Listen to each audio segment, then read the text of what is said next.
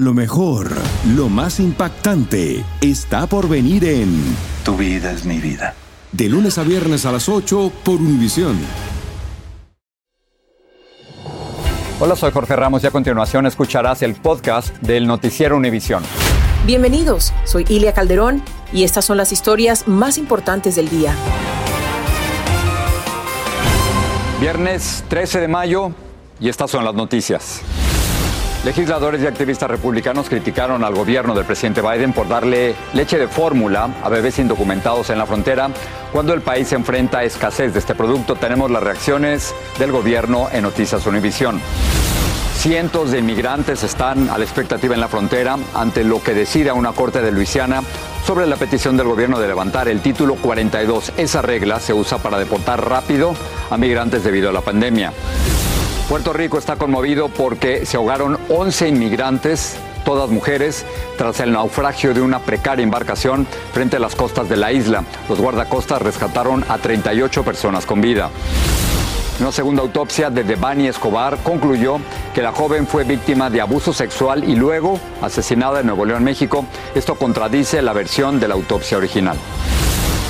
Este es Noticiero Univisión con Jorge Ramos e Ilia Calderón. Buenas noches. El gobierno del presidente Biden está a la defensiva por la escasez de leche de fórmula para bebés y hoy, Jorge, la Casa Blanca le respondió a quienes dicen que no hace nada para evitar este problema. Esto genera una controversia. Hay algunos republicanos que alegan que mientras millones de padres no encuentran la leche de fórmula en los supermercados, el gobierno se le está dando a bebés indocumentados que llegan por la frontera. El gobierno sostiene que no está privilegiando a estos bebés, sino que está cumpliendo con una orden judicial que le exige alimentar debidamente a los niños que buscan refugio. Marlene Guzmán con el reporte.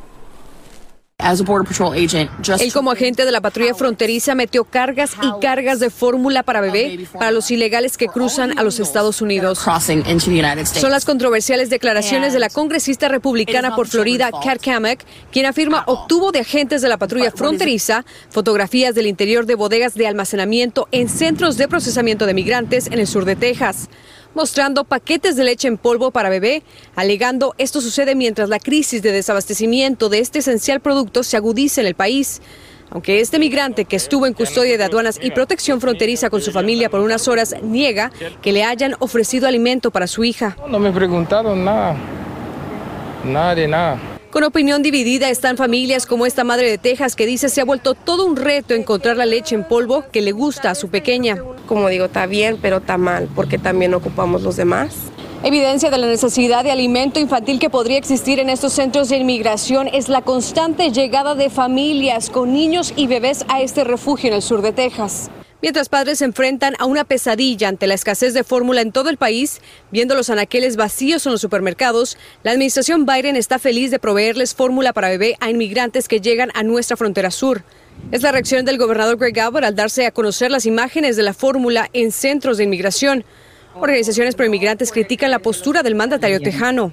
No sé en qué momento llegamos que estamos teniendo que defender si bebés recién nacidos, sean migrantes o no, tienen el derecho a tener la, la alimentación que ellos necesitan para sobrevivir. Yo lo veo como una traición a los valores de Texas. La administración Biden confirma estar al tanto de las alegaciones y aclaró que existe una ley desde 1997 de proveer estos recursos para infantes en custodia de inmigración. Requiere dar alimento adecuado y apropiado a la edad de los inmigrantes. En este caso, fórmula para niños menores de un año. Aduanas y Protección Fronteriza está siguiendo esta ley. Es moralmente correcto. En McAllen, Texas, Marlene Guzmán, Univisión. Ahora vamos a la frontera donde la corriente del río Bravo arrastró a varios migrantes cuando intentaban cruzar hacia los Estados Unidos desde Piedras Negras, en México. Y algunos desaparecieron, como va a explicarnos Francisco Cobos. Francisco, te escuchamos. Gracias. Una verdadera tragedia es lo que ocurrió durante esta madrugada cuando siete migrantes intentaban cruzar el río Bravo y fueron arrastrados por la fuerte corriente en medio de la noche. Desafortunadamente, cuatro de ellos siguen desaparecidos. Tres de ellos lograron sobrevivir al llegar nadando hasta la ribera del río y ser rescatados por las autoridades. Hablamos con una de las migrantes que es la madre de uno de los desaparecidos, que es un niño de apenas tres años de edad. Esto fue lo que nos dijo. ¿Quién llevaba a tu niño? Un amigo. ¿Un amigo tuyo? Sí. ¿Tú lo vas a cruzar también o tú te alcanzaste a salir? Yo iba a cruzar, pero como me estaba ahogando me regresé. ¿Qué edad tiene tu niño? Tres años.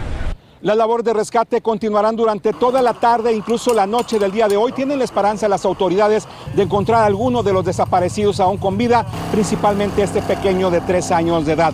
La cifra que nos dan de los muertos hasta ahora, en lo que va del año, son de 75 migrantes que han fallecido al intentar cruzar el río Bravo. Dicen es algo que no se veía en los últimos 10 años. Es lo que está pasando. Por lo pronto regreso con ustedes. Dolorosa situación. Muchas gracias, Francisco. Continuamos con el tema de lo que ocurre en la frontera. Un juez federal de Luisiana escuchó argumentos a favor y en contra de la decisión del gobierno del presidente Biden de eliminar el título 42. Esa es la regla mediante la cual Estados Unidos ha deportado a 1.800.000 migrantes desde marzo de 2020 debido a la pandemia.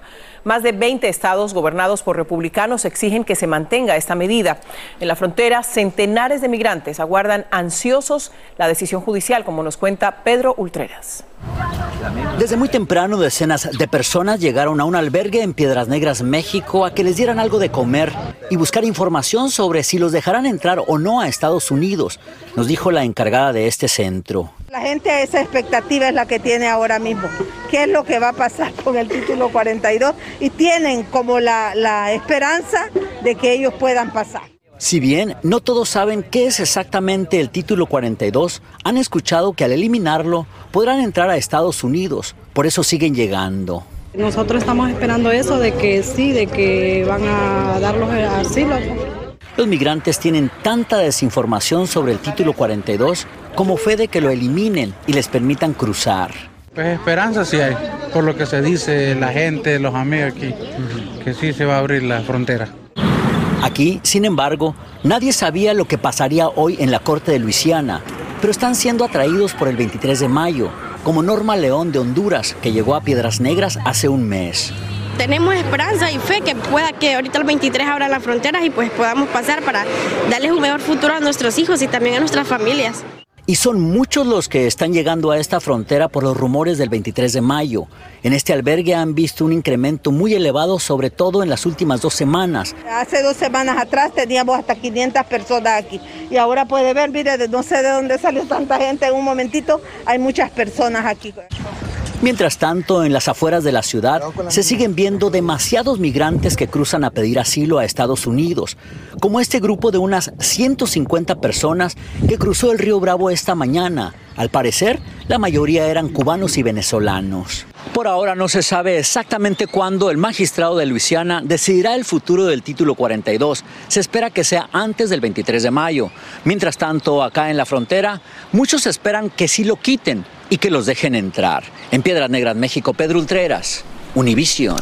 En la otra frontera de México, la del sur, también hay muchos inmigrantes pendientes de lo que decide este juez de Luisiana sobre el título 42.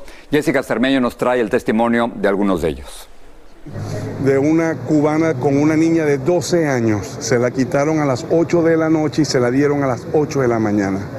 La violaron. Así nos relató Vicente Carrizo el infierno que tuvieron que pasar él y sus amigos para escapar de Venezuela y llegar hasta aquí, a Tapachula, en la frontera sur de México.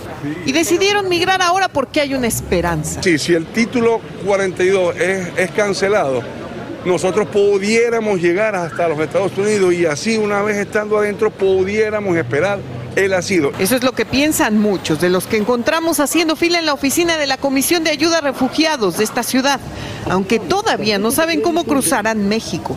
José, su esposa y su hija llevan más de un mes esperando papeles porque los extorsionaron en Guatemala. Y nosotros no dimos esa cantidad de dinero, pues a nosotros nos quemaron la casa. El título 42 ha convertido este país en un limbo de migrantes.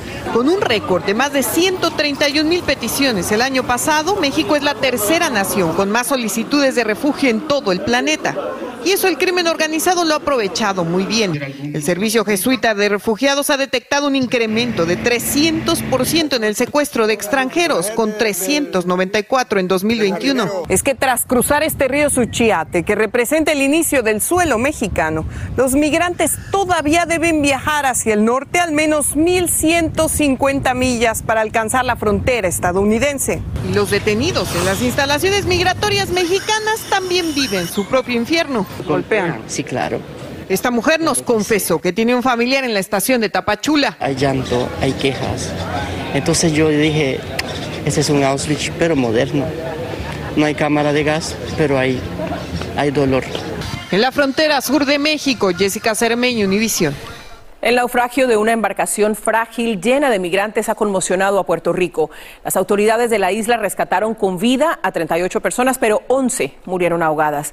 La mayoría de las víctimas eran de Haití, aunque la embarcación había salido de República Dominicana. Carlos Arellano ha estado siguiendo esta noticia. Tiene lo último. Los sobrevivientes del naufragio cerca de las costas de Puerto Rico eran traídos al muelle conmocionados. Muchos de ellos temblaban habrían relatado a las autoridades que fueron testigos de cómo otros pasajeros que viajaban ilegalmente en una débil embarcación procedente de la República Dominicana se ahogaban sin que nadie pudiera ayudarlos. La tragedia ocurrió en la zona de la isla deshabitada de Desecho, situada en el noreste del pasaje de la Mona. Las víctimas intentaban llegar a los Estados Unidos escapando de la violencia y la pobreza de Haití. Estamos esperando que regresen embarcaciones que están en el agua, este, haciendo un rastreo a ver si quedan personas sobrevivientes o si hay algún otro fallecido. Estas fotografías tomadas desde un helicóptero muestran el panorama que hallaron los rescatistas de la Guardia Costera de los Estados Unidos cuando se aproximaron al área del naufragio. Al menos 11 personas han muerto. La mayoría eran mujeres haitianas. El primero que iba pasando se le preguntó, habla español, y, se le preguntó, ¿estás bien?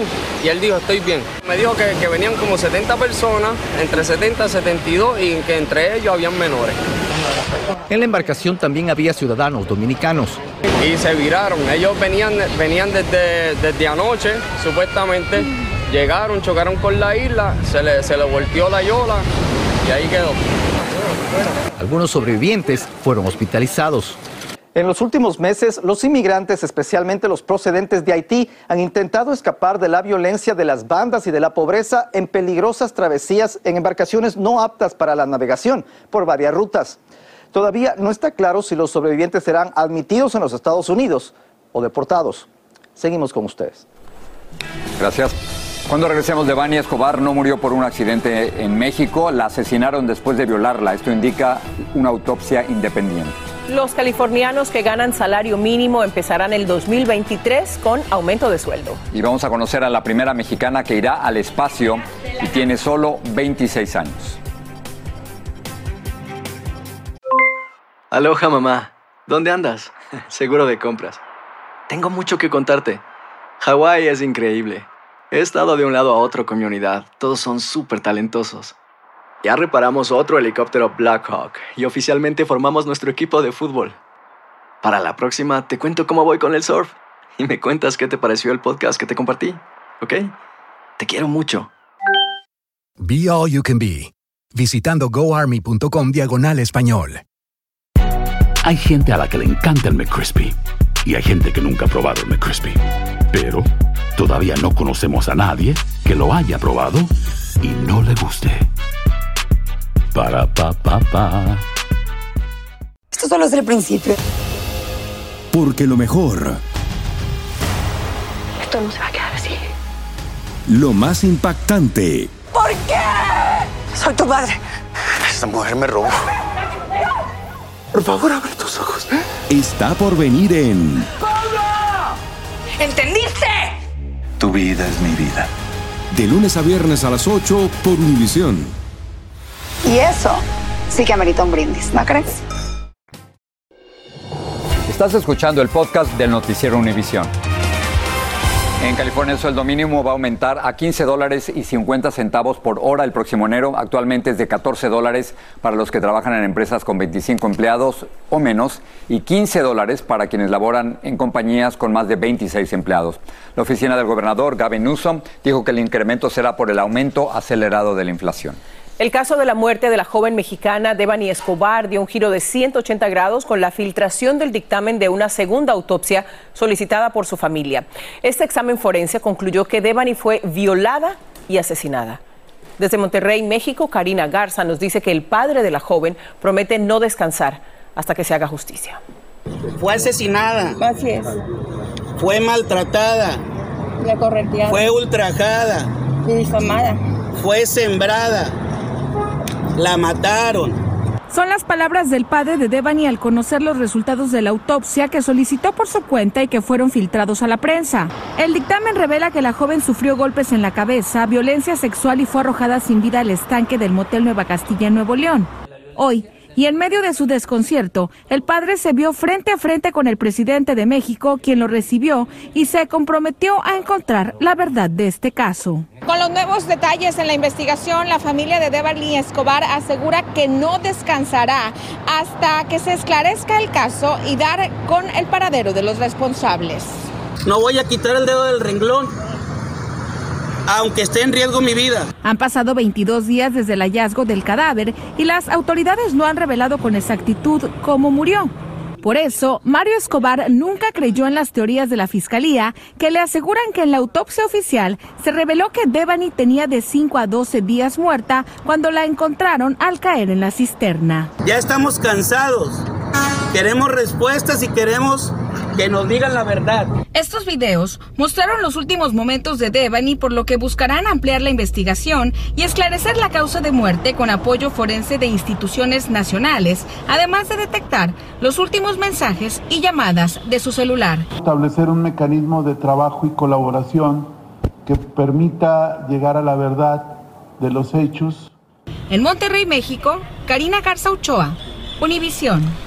Dos personas murieron y otras tres resultaron heridas en un tiroteo en la zona de clubes y bares en el barrio de Deep Ellum, en la ciudad de Dallas, Texas. La policía cree que hubo una discusión entre unas cuatro personas y al menos dos abrieron fuego. Todos los implicados en el tiroteo están detenidos mientras investigan las causas del incidente. Y a unas 130 millas de ahí de Dallas hay una cacería humana por encontrar a un hispano condenado por asesinato que se fugó de un autobús tras apuñalar al conductor. Gonzalo López escapó del vehículo cuando lo trasladaban junto a otros 16 reclusos en Centerville, en el condado León. López, de 46 años, cumplía una, una cadena perpetua por asesinar a un hombre en la frontera en el 2016. Las empresas de carne más grandes del país eludieron los reglamentos y medidas de seguridad contra el coronavirus, causando contagios masivos que llevaron a la muerte de cientos de trabajadores. Esto afirma la Comisión de la Cámara de Representantes que investiga la crisis del COVID.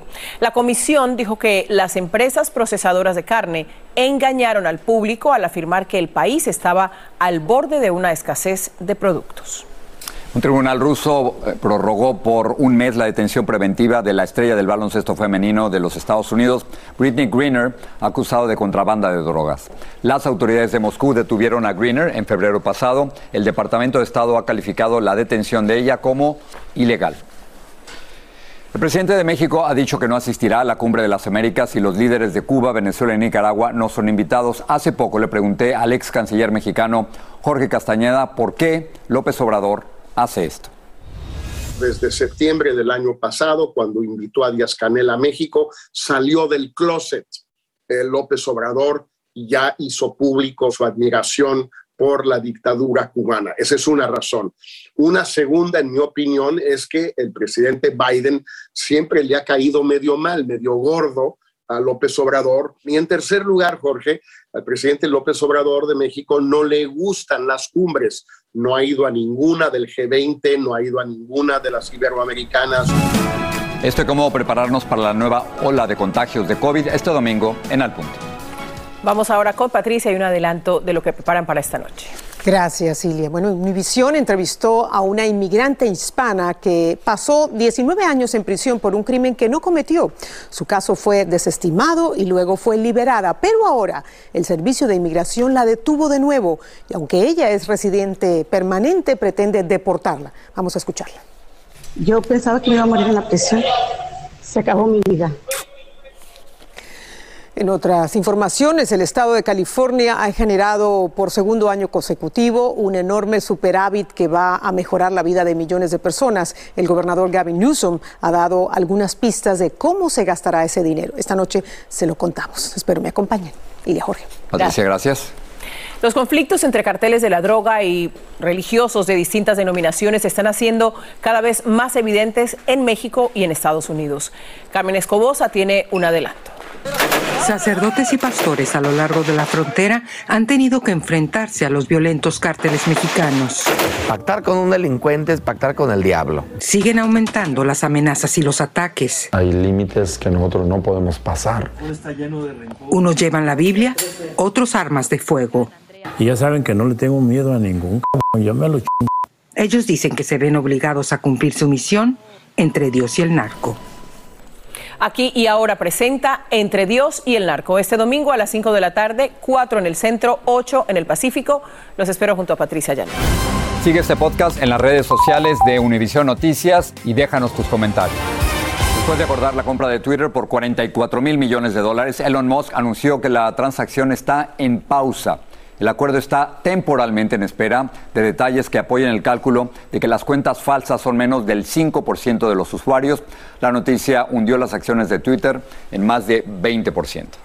Bueno, la siguiente historia que les vamos a contar es la historia de inspiración y superación de una joven ingeniera que está a punto de lograr su sueño. Katia Echazarreta se alista para ir al espacio y será la primera mexicana en hacerlo. Luis Mejid nos la presenta.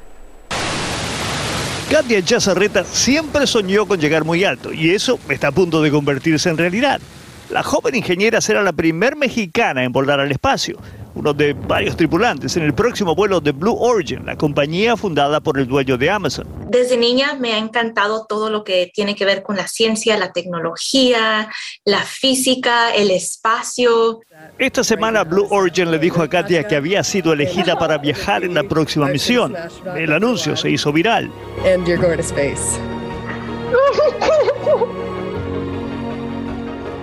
Congratulations. My mom is gonna freak out. Katia creció sin modelos y en escuelas donde el mensaje fue las matemáticas y la ciencia no son para mujeres, pero ella nunca se dejó intimidar. Yo no tenía a muchas personas en, mi vida que eran mujeres, que eran ingenieras, que eran latinas, eh, pero pues para mí ese interés y ese amor por la tecnología fue más grande que todo eso.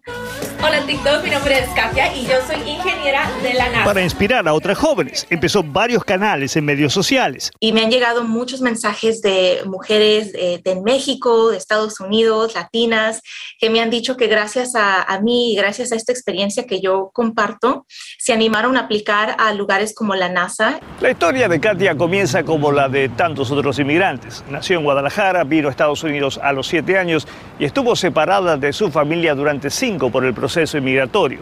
Después se recibió de ingeniera electrónica en la Universidad de California en Los Ángeles y trabajó en la NASA por cuatro años. A los 26 años y a pesar de todo lo que ha logrado, recién está empezando. Muchas gracias. Y aquí nos vemos. La fecha del lanzamiento aún no fue dada a conocer. En San Francisco, Luis Mejid, Univisión. Katia se va al espacio, qué bien por ella. La vamos a estar siguiendo. Bravo, Katia, felicidades. Bueno. A ver, ¿qué, pa tú ¿qué que- pasó? tú que yo vi que estabas dizque aprendiendo a hacer TikTok. No, no, no. O sea, Bueno. ahora eres TikTokero. No, no, no, no. A ver, es que yo no, no sé hacerlo y entonces estaba haciendo una entrevista con, con Yuri para Ajá. algo personal. Ajá. Y entonces ella es la genio de los TikToks, de los videos. Es le, muy buena, le pe- sí. le pedí que me ayudara. ¿Y te- y te enseñó? Me enseñó. A ver, este es un adelante, vamos a ver. Vamos a ver. A- ayúdame a hacer un TikTok. Va, te voy a ayudar a hacer uno, vamos a ver cómo le vamos a hacer, déjame. Entonces, ok, ¿y entonces yo qué hago? tú nada más yo te pongo la carita y ya. va. Bueno, a ok, entonces va Dale. 5, 4, 3, 2, 1, fíjate. Si usted me va a querer, a mí me tiene que querer con todo mi loquera. Con todo mi loquera me hay que quererme. Porque si no, usted nunca me va a querer porque esta loquera mía es algo sobrenatural. Ahí está. Si usted me va a querer, a mí me tiene que querer con todo mi loquera. Con todo mi loquera me hay que quererme. Porque si no, usted nunca me va a querer porque esta loquera mía es algo sobrenatural.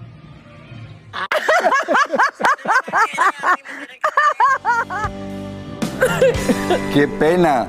Yo que siempre tengo tanto miedo al ridículo y mira nada más. No puedo. Bueno, tienes que hacer TikTok el domingo antes del programa para invitar a todos a Ahí verlo en está. VIX, ¿no? Eh, VIX, a las 10 de la noche el domingo, la entrevista con Yuri. Y el TikTok tuyo Y el antes. TikTok, y el TikTok. Buenas noches. Gracias, qué pena. eh. Lo hiciste súper bien. Noticiero Univisión, siempre a tu lado. Esto solo es el principio. Porque lo mejor, Esto no se va a quedar así. lo más impactante, ¿Por qué? Soy tu madre. Esta mujer me robó. Por favor, abre tus ojos. Está por venir en ¿Entendiste? Tu vida es mi vida. De lunes a viernes a las 8 por Univisión. Y eso sí que amerita un brindis, ¿no crees?